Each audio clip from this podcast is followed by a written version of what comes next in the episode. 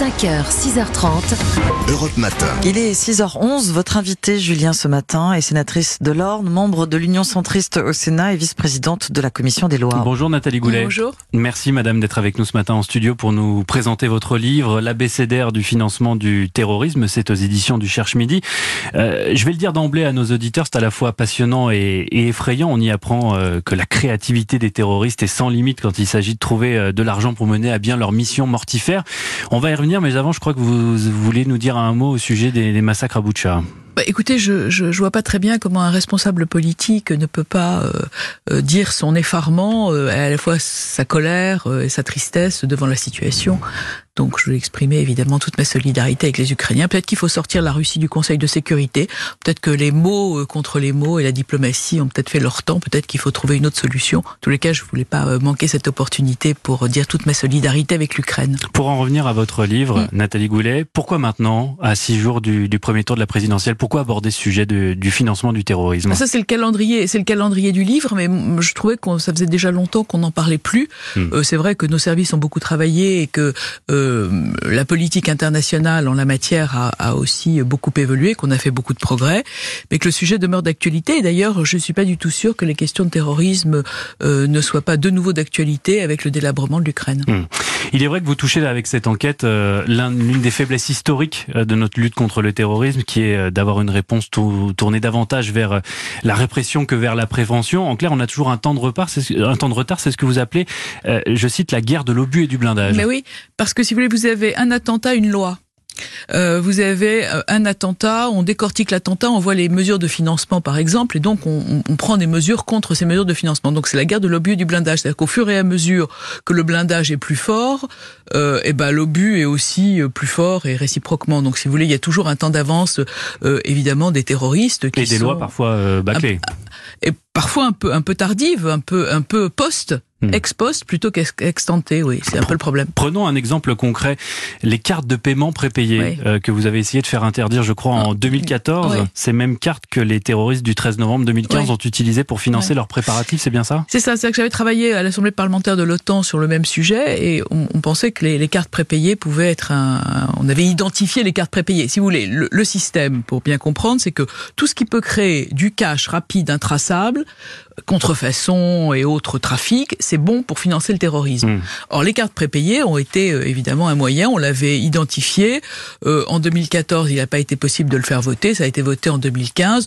Ça n'aurait pas empêché les, les, criminels du Bataclan de, de, se financer, mais on aurait été euh, un peu en avance sur l'événement. Alors, il y a les cartes de paiement prépayées, mais aussi, vous l'avez mentionné, la revente de contrefaçon, oui. les crédits à la consommation, oui. le trafic d'armes et de drogue, Bien les sûr. cagnottes en ligne, ça ah oui. on le connaît un peu moins, les crypto-monnaies, oui. mais aussi, écrivez-vous, euh, nos impôts Oui. on peut financer le terrorisme sans le savoir ni le vouloir. Ben, absolument, parce que vous avez un certain nombre d'associations qui collectent des fonds euh, qui font l'objet de déductions fiscales. Or, s'il y a une déduction fiscale pour une association, ben, c'est tous les contribuables qui contribuent au, au financement. Et donc, on, il y a quelques exemples dans mon livre, euh, dont le, le financement d'une école d'Oulema, donc une école coréanique en Mauritanie, Hmm. mmh. euh, qui a fait l'objet d'une collecte de fonds massive en France, déductible d'impôts. Moi, j'ai pas envie de financer euh, une école d'Oulema en Mauritanie, surtout que cette école, en plus, a été fermée pour ses liens avec les frères musulmans. Donc, si vous voulez, il y a des moments où il faut quand même euh, mmh. réagir, mais le contrôle des, du financement des associations, c'est un très gros problème. Alors, l'État est, est, est, donc généreux et pas toujours très regardant euh, avec les associations. Il l'a également été pendant la crise Covid. Là aussi, euh, vous nous ouais. dites que des groupes terroristes en ont profité? Oui, il y a, il y a un rapport euh, du GAFI, qui est l'unité centrale qui s'occupe de, de, ce sujet, et aussi d'Interpol d'ailleurs, qui ont constaté qu'un certain nombre d'aides Covid, mais pas seulement pour la France, hein, parce qu'il y a eu des aides Covid partout, ont été détournées. Si vous voulez, le, le problème, c'est que les terroristes utilisent toutes tous les dispositifs.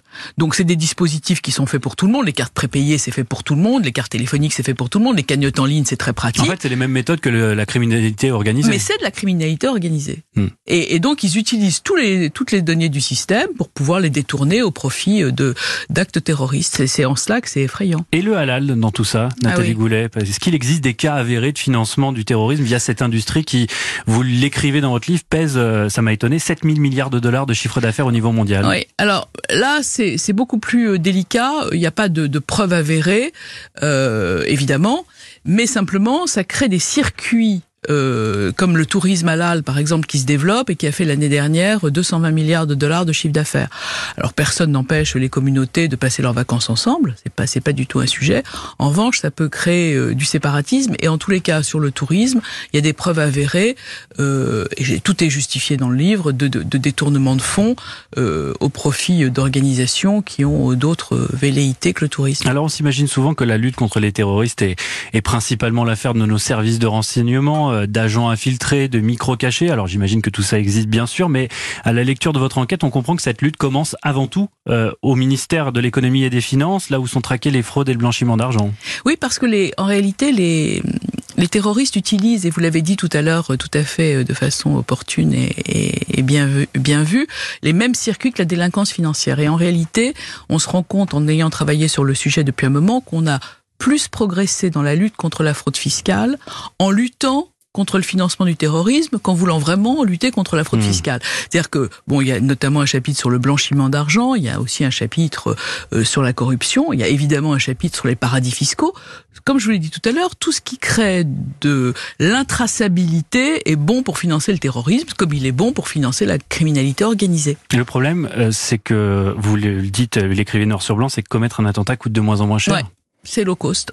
Mm. C'est low cost et donc euh, c'est de plus en plus compliqué. Ceci étant, ça ne veut pas dire qu'il faille pas euh, contrôler euh, ces financements parce que ça ça induit aussi une utilisation de nos circuits bancaires et ça évidemment les pervertit. Merci beaucoup Nathalie Goulet. Je vous en prie, de merci nous avoir votre présenté invitation. ce matin votre livre L'abécédaire du financement du terrorisme aux éditions du, du Cherche Midi. Ça paraît copieux comme ça, mais ça se lit très bien. Merci à vous. C'est un dictionnaire, facile. Ouais. En plus, il y a des images. Et des QR codes même. à tout de suite sur Europe 1 avec la partition de Pink Floyd.